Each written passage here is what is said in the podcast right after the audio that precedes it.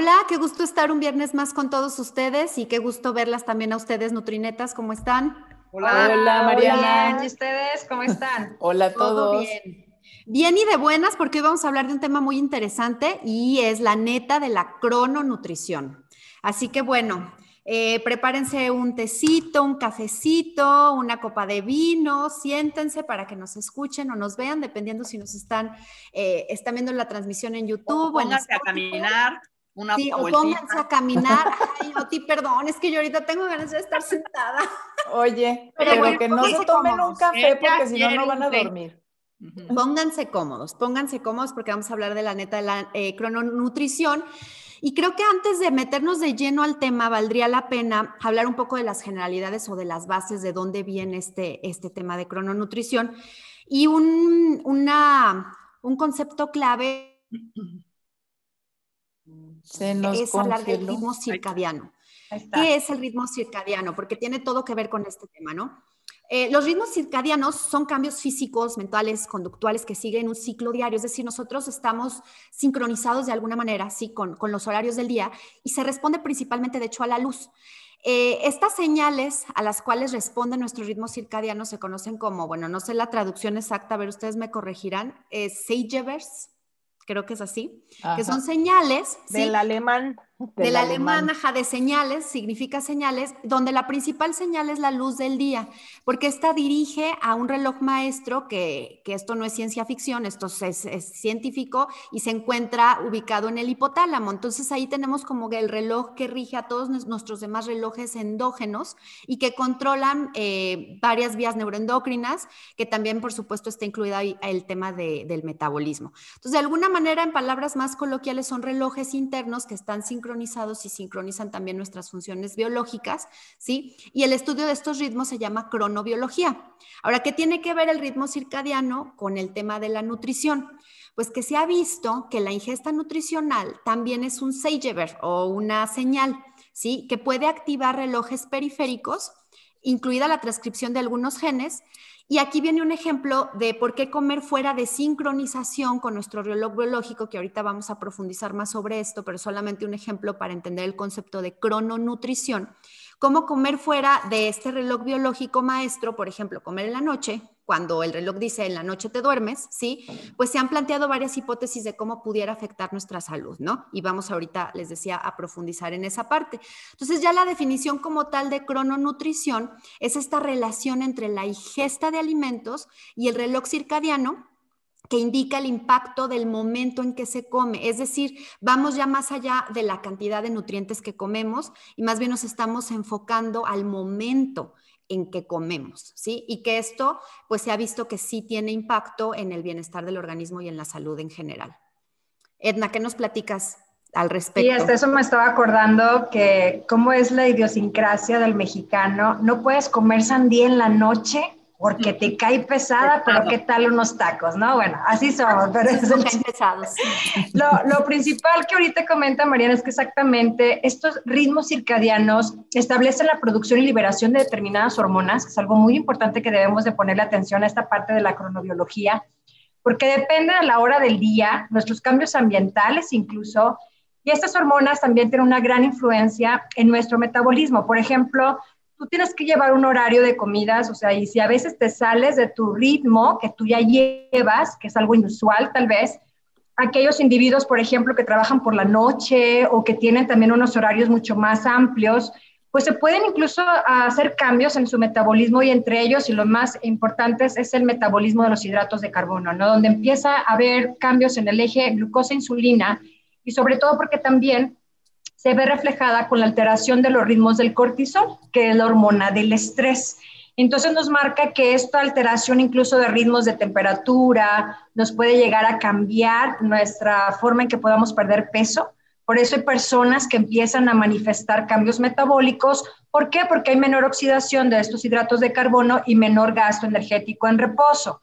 ¿Qué pudiéramos decir? Tenemos mayor riesgos ante la obesidad cuando tenemos estos cambios dormimos menos, tenemos más estrés y aquí es donde empezamos a ver que puede haber esas dificultades para perder peso. Incluso hay diferentes publicaciones que se concluye que estos ritmos circadianos pueden afectar incluso en cómo digerimos y cómo absorbemos nutrientes por estos cambios hormonales.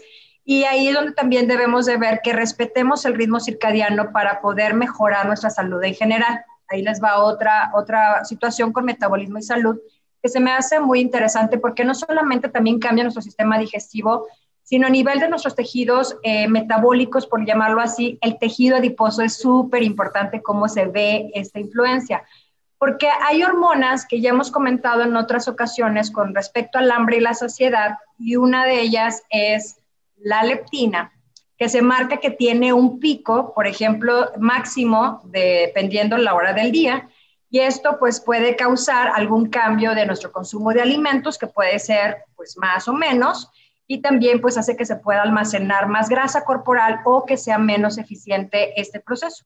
¿Cuál es esa hormona? Pues es la leptina. La leptina que ya hemos escuchado, que sabemos que es una hormona liporeguladora, que se relaciona principalmente con esta parte de saciedad, pero también sabemos que muchos genes que están en esta parte de expresión, el, gen llamado clock, hay uno que se ha estudiado mucho que es clock, que es otro que se llama bimal, están ligados a estos procesos y también cómo se expresan estas hormonas, entre ellas también la grelina. Se ha dicho que si tú duermes poco o estamos teniendo estos cambios inusuales de nuestros ritmos, empieza a elevarse y ahí es donde tú buscas más comida. No sé si ustedes se han fijado o a lo mejor nos ha pasado que nos desvelamos y andamos buscando la manera de mantenernos despiertos. ¿Cómo lo hacemos? A través de la alimentación, traemos más ansiedad por comer y ahí nos marca que sí nos está afectando incluso el metabolismo de las grasas y del colesterol.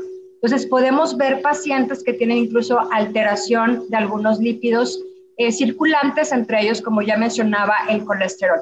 Y hay otro mito o hay otra situación que sí debemos de conocer, que es el mito de los hidratos de carbono en la noche. Que si la fruta engorda en la noche, que si te cae pesada no la comas, y bueno, empieza a haber una situación ahí media interesante y no es totalmente cierto. Más que nada lo que tenemos que aprender es que nosotros como individuos, cuando trabajamos normalmente en nuestro metabolismo, es que sí producimos estos picos de glucosa normales que tenemos, comemos y tiene que elevarse la glucosa y la insulina durante el día, pero lo que sucede es que en la noche, de cierta manera, disminuye la sensibilidad a la insulina, que es esta hormona glucorreguladora.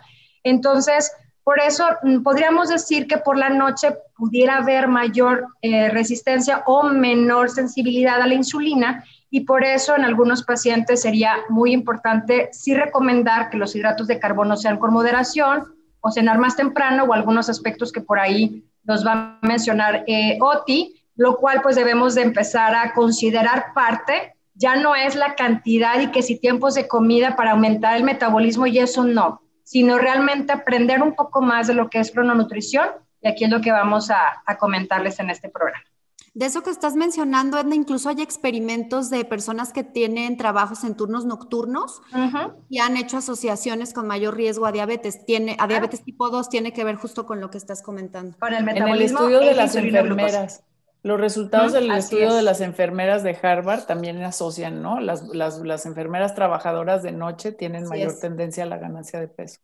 Es que Está, está esto de la falta de alineación del reloj biológico, afecta este consumo de alimentos, afecta el metabolismo de glucosa, afecta o aumenta la obesidad, afecta la regulación del peso corporal, o sea, tiene muchas implicaciones de este lado, ¿no? O sea, simplemente por no tener este reloj alineado. Y eso quiere decir reloj alineado en sueño, reloj alineado en comida y no comida, ¿no? Ayuno y no ayuno, eh, y en actividad física o, descanso. Entonces, yo siempre digo, ¿no? Estamos despiertos, activos y hambrientos todo el tiempo en esta vida y en esta pandemia más, y sí tenemos que voltear a ver eso, ¿no? Alinearnos a, un, a una rutina pues más natural, más alineada a la luz y a la noche, ¿no? A la luz y a la oscuridad y al sueño y al descanso y al no comer y sí comer, porque esto afecta todo esto, ¿no? Y la crononutrición también va del otro lado, lo que como, nutrimentos que yo como o el tiempo en el que como ciertas comidas puede tener, es un estímulo importante para el mismo reloj biológico. Entonces es por los dos lados. Si yo tengo alterado mi reloj biológico, afecto mi consumo de alimentos, como explicó ahorita Edna, ¿no? Pero yo tengo, si yo ciertos nutrimentos y ciertos tiempos de comidas, que es donde voy a ahondar ahorita, también afecta el ritmo circadiano. Entonces va como por dos, dos lados, ¿no? Y bueno, ahí yo quisiera entrar en un detalle que ha, que ha habido una, pues como que medio discusión o, o se queda ahí volando esta parte de que el ayuno nocturno, ¿no? El ayuno de intervalo, de aumentar las horas de ayuno nocturno, pero otros dicen eso ayuda con obesidad y con salud metabólica en algunos estudios. Y por otro lado, se sabe que saltarse el desayuno también es malo, ¿no? No ayuda. O que hay que desayunar porque previene la obesidad. Entonces estás hablando como si fuera contradictorio, pero no necesariamente es contradictorio. Por un lado hay saltarse el desayuno y por otro lado hay eh, un consumo tardío de alimentos que puede ser. ¿no? Y esos dos son factores que pueden coexistir, porque si yo consumo tardío, puede ser que yo me salte el desayuno. Así es. Pero no necesariamente entonces los efectos negativos es por el consumo tardío o por el saltarse el desayuno, o puede ser por las dos, ¿no? Pero son dos conceptos distintos. Estos consumos tardíos, cenar muy tarde o estar comiendo en las noches madrugadas, y otro, y otro efecto es saltarse el desayuno. Entonces, primero eh, hablan de un cronotipo, o sea, hay cronotipo tardío nocturno, y esto es tú, individualmente, tu individuo, que esta manifestación conductual de un sistema de reloj biológico de un individuo individual. Y hay gente que tiene más tendencia a esto de comer más tarde. Y parece ser que el que se salte el desayuno puede tener más este cronotipo tardío, ¿no? De querer comer más, más tarde, ¿no? Y consume alimentos más tarde, ¿no? Ahora, este cronotipo tardío, en general, en varios estudios, se ha visto que eh, se asocia con menor sensibilidad a la insulina en general y con mayor glucosa en general. Eh, el saltarse el desayuno también se ha visto con más, más riesgo de desarrollar eh, diabetes tipo 2 eh, en una corte de Estados Unidos, de, pues de este grupo también de Harvard, ¿no? Grandes cortes de adultos, de 16 años de seguimiento, aumentó 20% el riesgo de, diabetes el saltarse el desayuno. En, ensayos clínicos en mujeres aumentó colesterol, aumenta el consumo de energía, reduce la sensibilidad a la insulina. Entonces hay algunos efectos sí negativos del saltarse el desayuno. Por otro lado, eh, las comidas en la tarde o en la noche también se asocian con mayores picos postprandiales de glucosa, es decir, después de comer, el pico que sube de glucosa, que es normal o fisiológico, aumenta más en las comidas tardías, en la noche o más noche. Eh, se ha visto, y esto es muy interesante, en un estudio que el, el, consumir cenas después de las 8 de la noche en sujetos con diabetes tipo 2 aumenta la hemoglobina glucosilada, que es un indicador crónico de control glucémico, ¿no? Entonces, está afectando el tratamiento incluso, ¿no?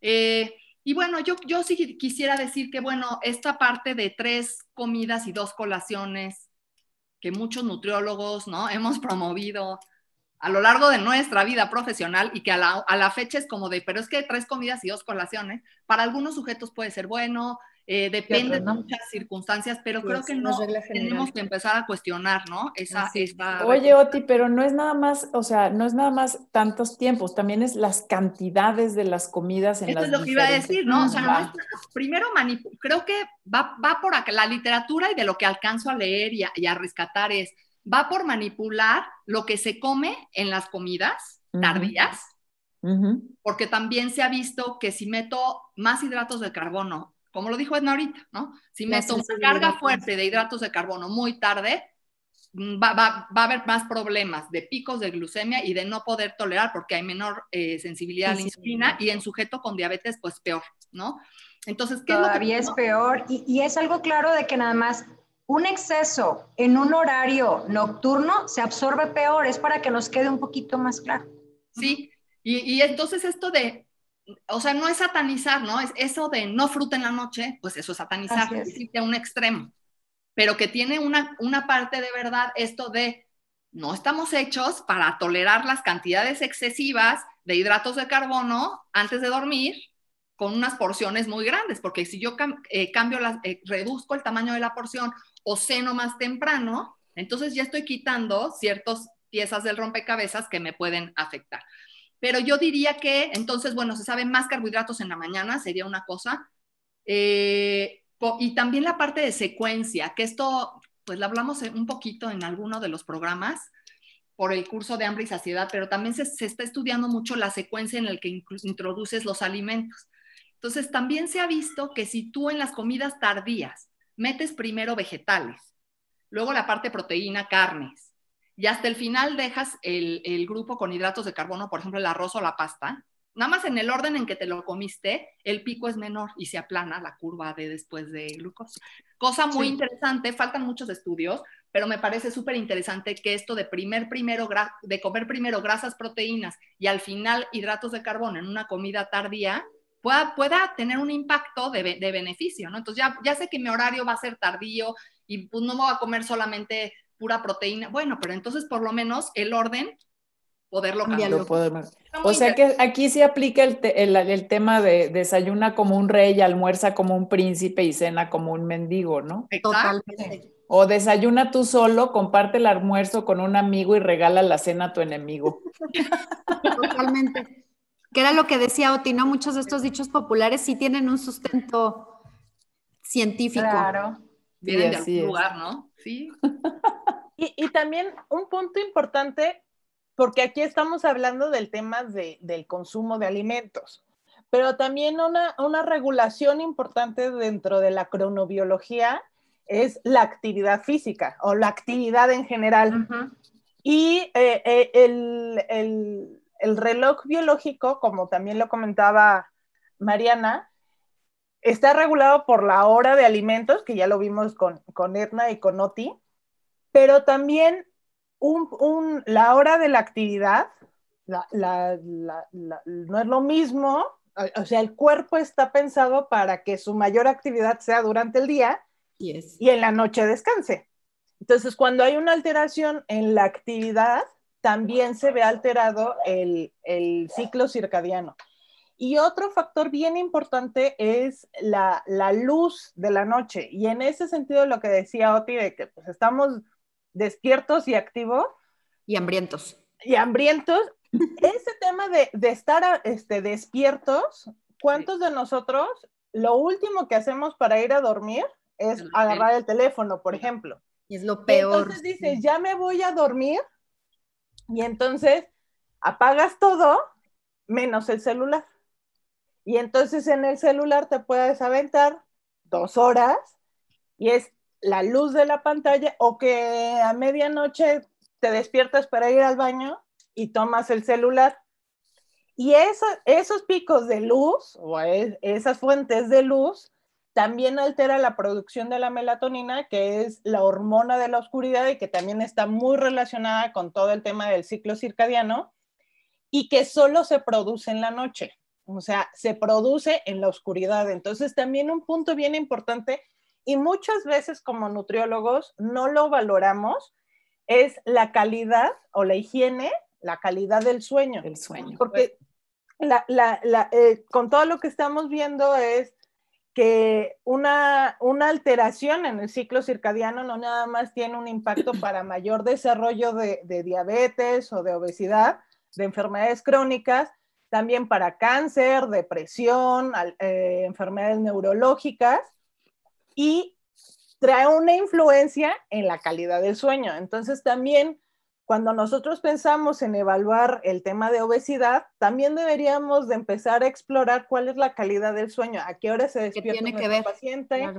a qué hora come, porque muchas veces hacemos el recordatorio de 24 horas y le preguntamos a qué hora comió, qué comió y en dónde comió.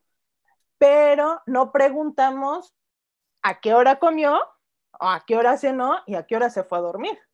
Y cuántas y, y, dormir realmente, ¿no? comió algo antes de dormirse, a veces también se va, ¿no? Exacto.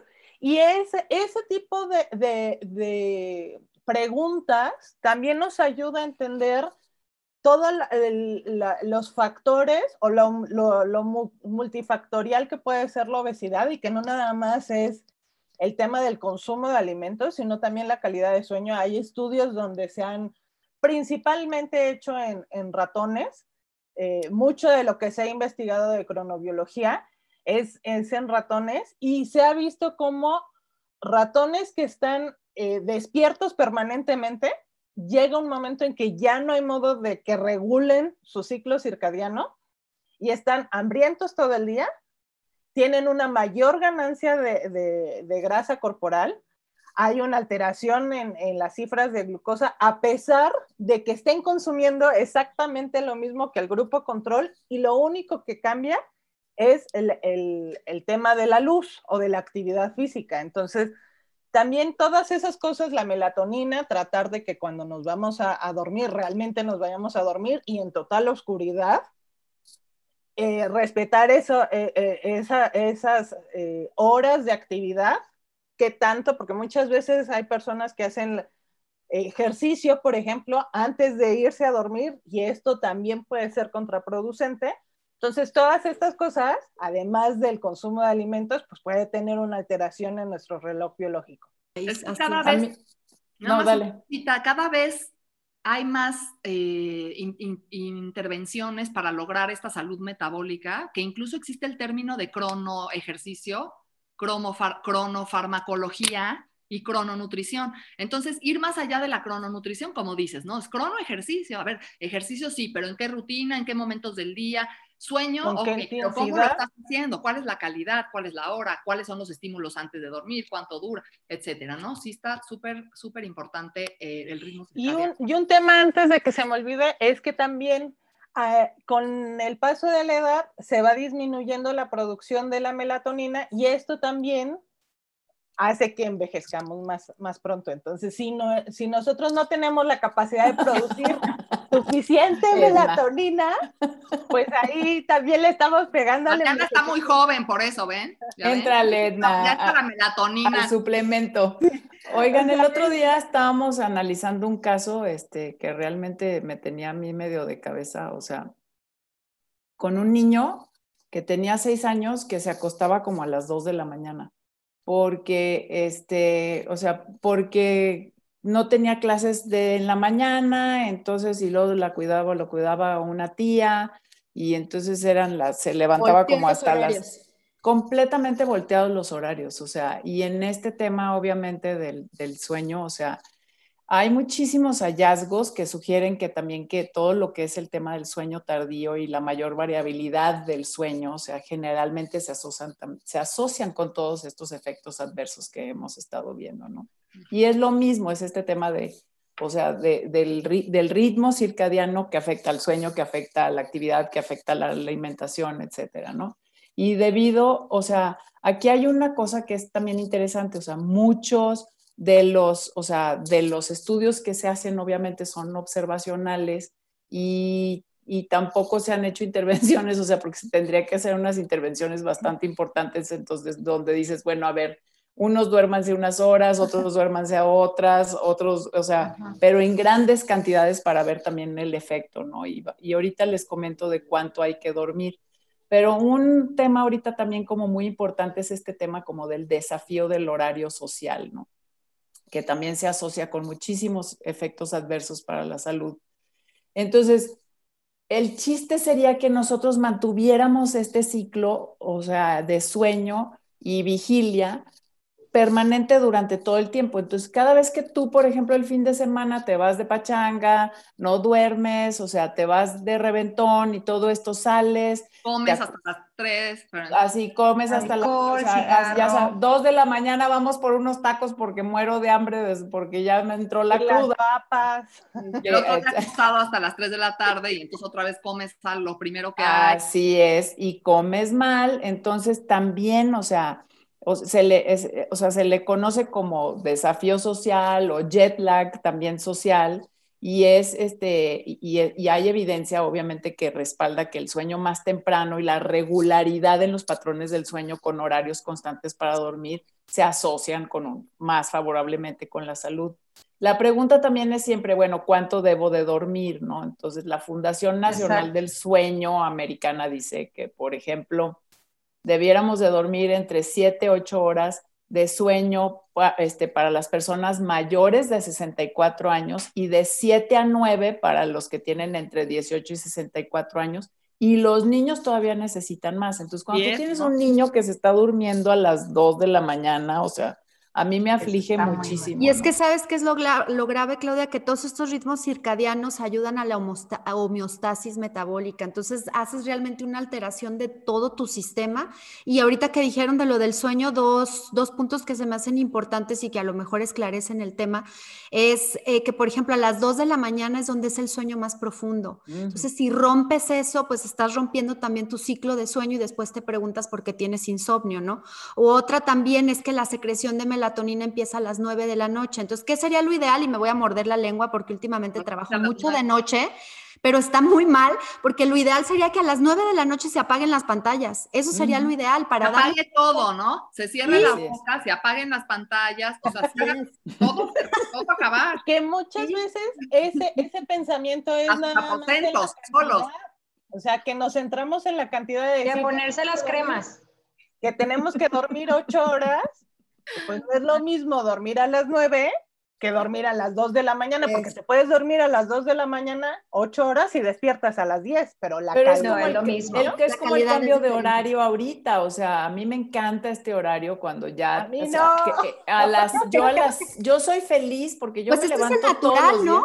Sí, este es el natural. a mí me encanta, yo me levanto todos los días a las cinco y media de la mañana. A mí el tema de, de, de, a la, de que a las 7 yo ya pueda salir a pasear a mi perro y que esté ya del día es lo máximo.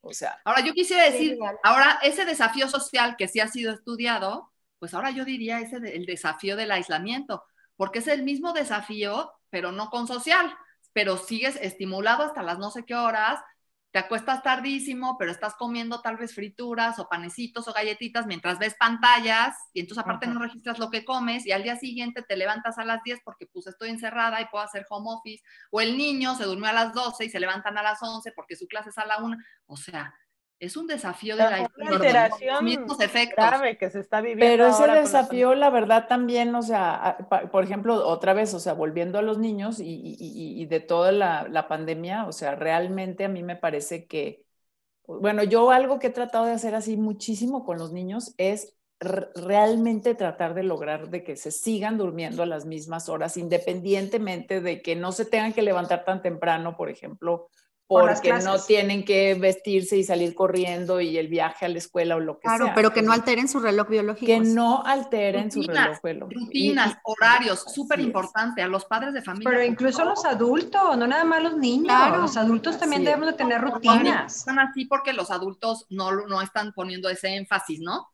Porque son los papás los que tendrían que. Entonces, pero por ejemplo, decía Clau que, que siete horas debemos de dormir mínimo los que estamos en ese rango entre 18 y qué, 64 años. 18 y 64. Pero saben que también una cosa que me, se me hizo muy interesante es que, o sea, lo que no es favorable es este tema del jet lag, ¿no? Que hagas así, que te duermas a las 3 de la mañana y lo, el, todo el fin de semana y lo alteres. Pero lo que sí es favorable es que, por ejemplo, trates de recuperar sueño los fines de semana. Eso sí es favorable. Entonces, ¿A que duermas más los Que duermas más, o sea, que hazte cuenta. Ya, Lo recomienda mi nutrióloga. Eso me gusta. O sea, que tú te vayas, que tú digas, ok. Entonces se va a tomar la siestecita el sábado y el domingo para recuperar. No, ¿cuál? La siestecita esa se ah. debe de tomar todos los días. O sea, ah, yo soy de ese departamento, o sea, de 15 minutos ojo cerrado a las 3 de la tarde, o sea, nada más para recuperar el sueño ese también vale la pena, porque estás como cargándote también de, de, de, de, o sea, de la, como de la, darte un descanso también para poder seguir trabajando. Porque, no aquellas siestas ahorita, echabas de dos horas y media en la prepa. No, no, no, no. No, esas amigas que cierran cortina y ponen, se ponen pijama y todo. ah, sí, ya están los antifaces. Sí, que realmente lo que haces es... Haces bolas.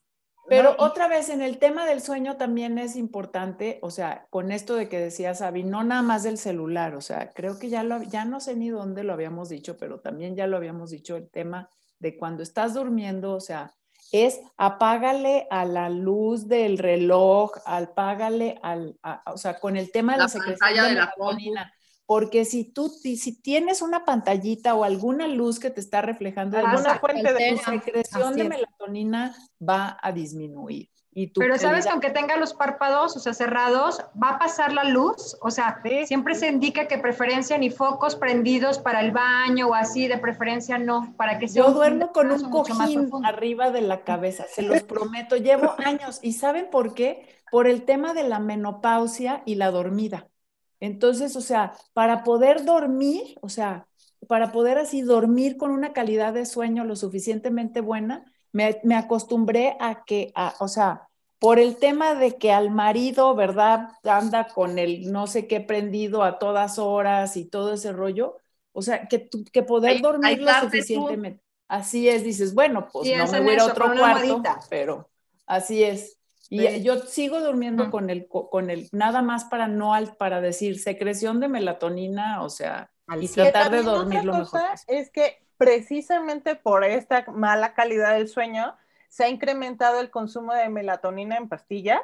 Ah, y si bien es natural, puede ser inocua, o sea, puede no causarnos daño, como no está regulada y, no, y tú puedes ir a la farmacia y comprarla. Y la compras.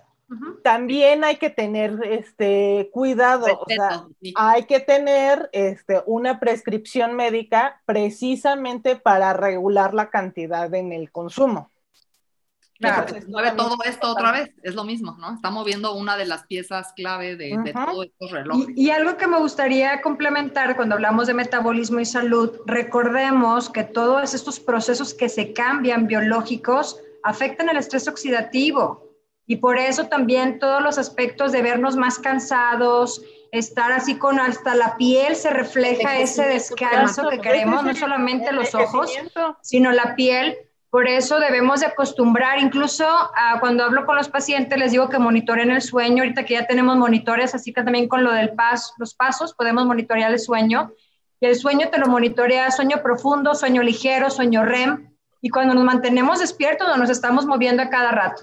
Y si no contabilizamos el tiempo mínimo, porque yo sí lo pregunto en la consulta, te das cuenta que el paciente batalla mucho para perder peso, tiene una, incluso para el control de la presión arterial, también lo hemos visto mucho porque los niveles de cortisol no pueden bajar a que puedan ese cambio de recuperación que hace y de reparación lo que hace nuestro cuerpo y empiezan a tener niveles de glucosa más altos, que ahorita ya lo habíamos mencionado, incluso esta parte de la presión arterial. Por eso, por lo menos yo sí la he puesto a, las 7 horas. Si no las alcanzas, por lo menos si son 6, 6 y fracción, pero que estén bien descansadas, porque si no, estamos, pero todo el día ya así como con un low battery que necesitamos como que denme mi café y tampoco es el medio para el cual tenemos que estarnos estimulando, porque creo que hacemos lo contrario, estamos como sobreestimulando al sistema nervioso central.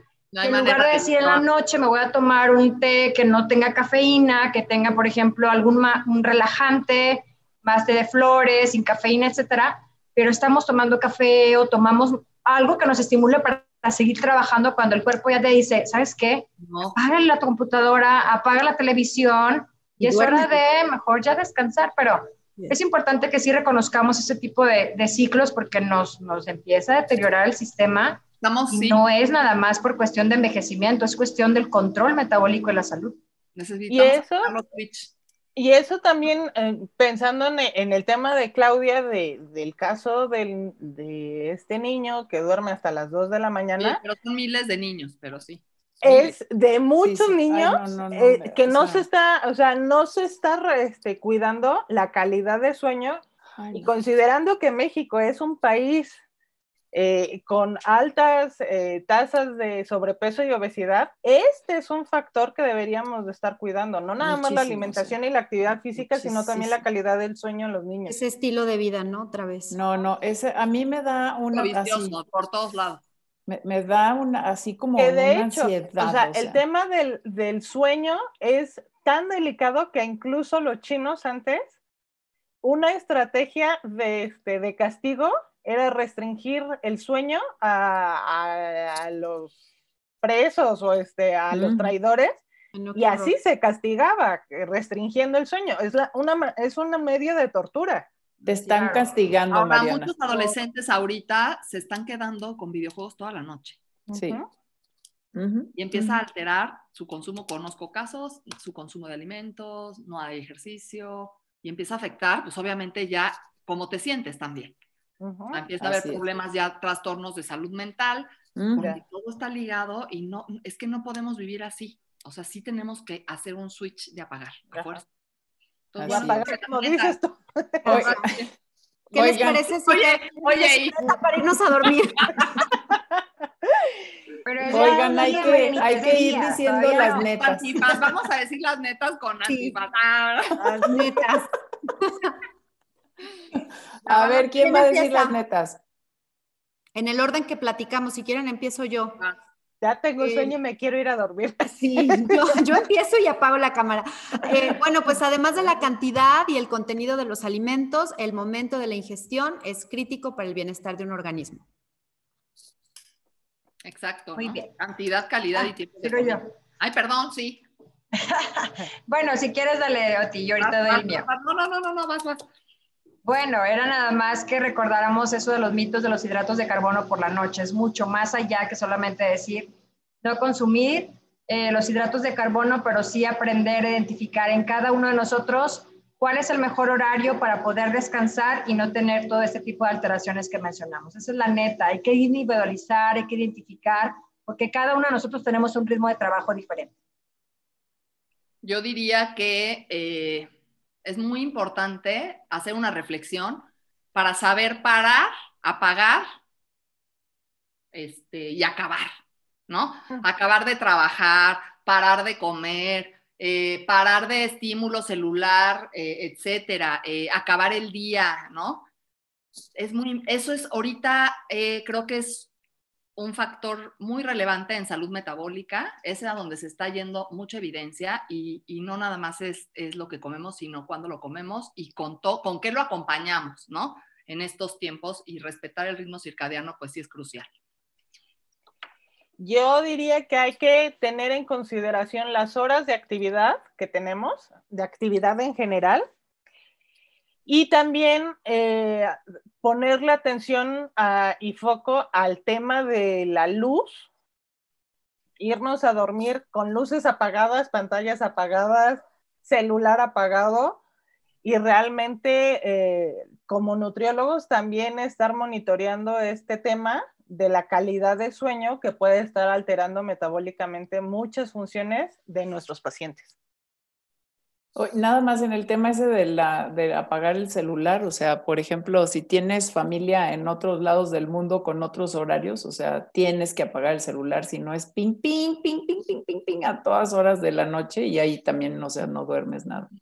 Yo sí quiero decir, o sea, como mantener el, eh, nuestros horarios de, de sueño y vigilia durante toda la semana, o sea, tratar de que no haya tanta variabilidad del sueño y también este, como abonarle a lo de Oti y hablar de las cantidades, o sea, que realmente no sea la cena este, tu mayor alimento, que trates de desayunar mejor, porque también si desayunas bien y comes bien, en la cena tal vez hasta no, ni hambre te da, o sea, si fueras a, comerte 1500 calorías, o sea, podrían ser 800 en la mañana, 500 a mediodía y 200 en la noche y, o más, más tarde y, y esas también se asocian, ¿no? Con mejor eh, control metabólico. Y una más nada más, mantener el ayuno nocturno. Sí. Al menos de 12 horas, muy importante en este tema. Eso sí. Y aparte ayuda mucho a la parte, eh, la digestión, no nada más la parte metabólica, la parte digestiva. Es... No, este, bueno, sí. Y, que eso no, quiere decir no desayunar, porque entonces muchos ya no desayunan, más bien cenar temprano. Exacto, cenar temprano y luego ya desayunar a tu hora. Sí, porque muchos cenan pesado y ya se saltan el desayuno y eso tampoco ayuda. Lo mismo que decía yo, ¿no? Sí, uh metabólica. Oigan, y esta semana hemos vivido una semana súper controversial en relación al tema del estigma, así es que eh, la semana que entra les vamos a tener un programa bastante especial que le vamos a poner como nombre La neta de lo que te estás tragando, porque, o sea, pensamos que es el mejor, eh, eh, el, el, mejor título que le podemos poner a una campaña que se está dando a nivel nacional en estos momentos, que realmente es algo controversial, Se necesita revisar, ¿no? Con cuidado, y eso es lo que sí, con mucho cuidado y también hacerlo de una forma crítica, sobre todo constructiva. Así es, para tratar de explicar por qué no se deben de usar este tipo de palabras, ¿verdad? O este tipo de publicidad para educar a los niños. Así es que bueno, pues este, nos vemos entonces la semana que entra y gracias a todos y no se les olvide seguirnos, darle like. Gracias, Nutrinetas. Gracias a todos. Gracias, a todos. Y a dormir. Ah, a dormir. Adiós. Ay, sí. A luces apagadas. Adiós.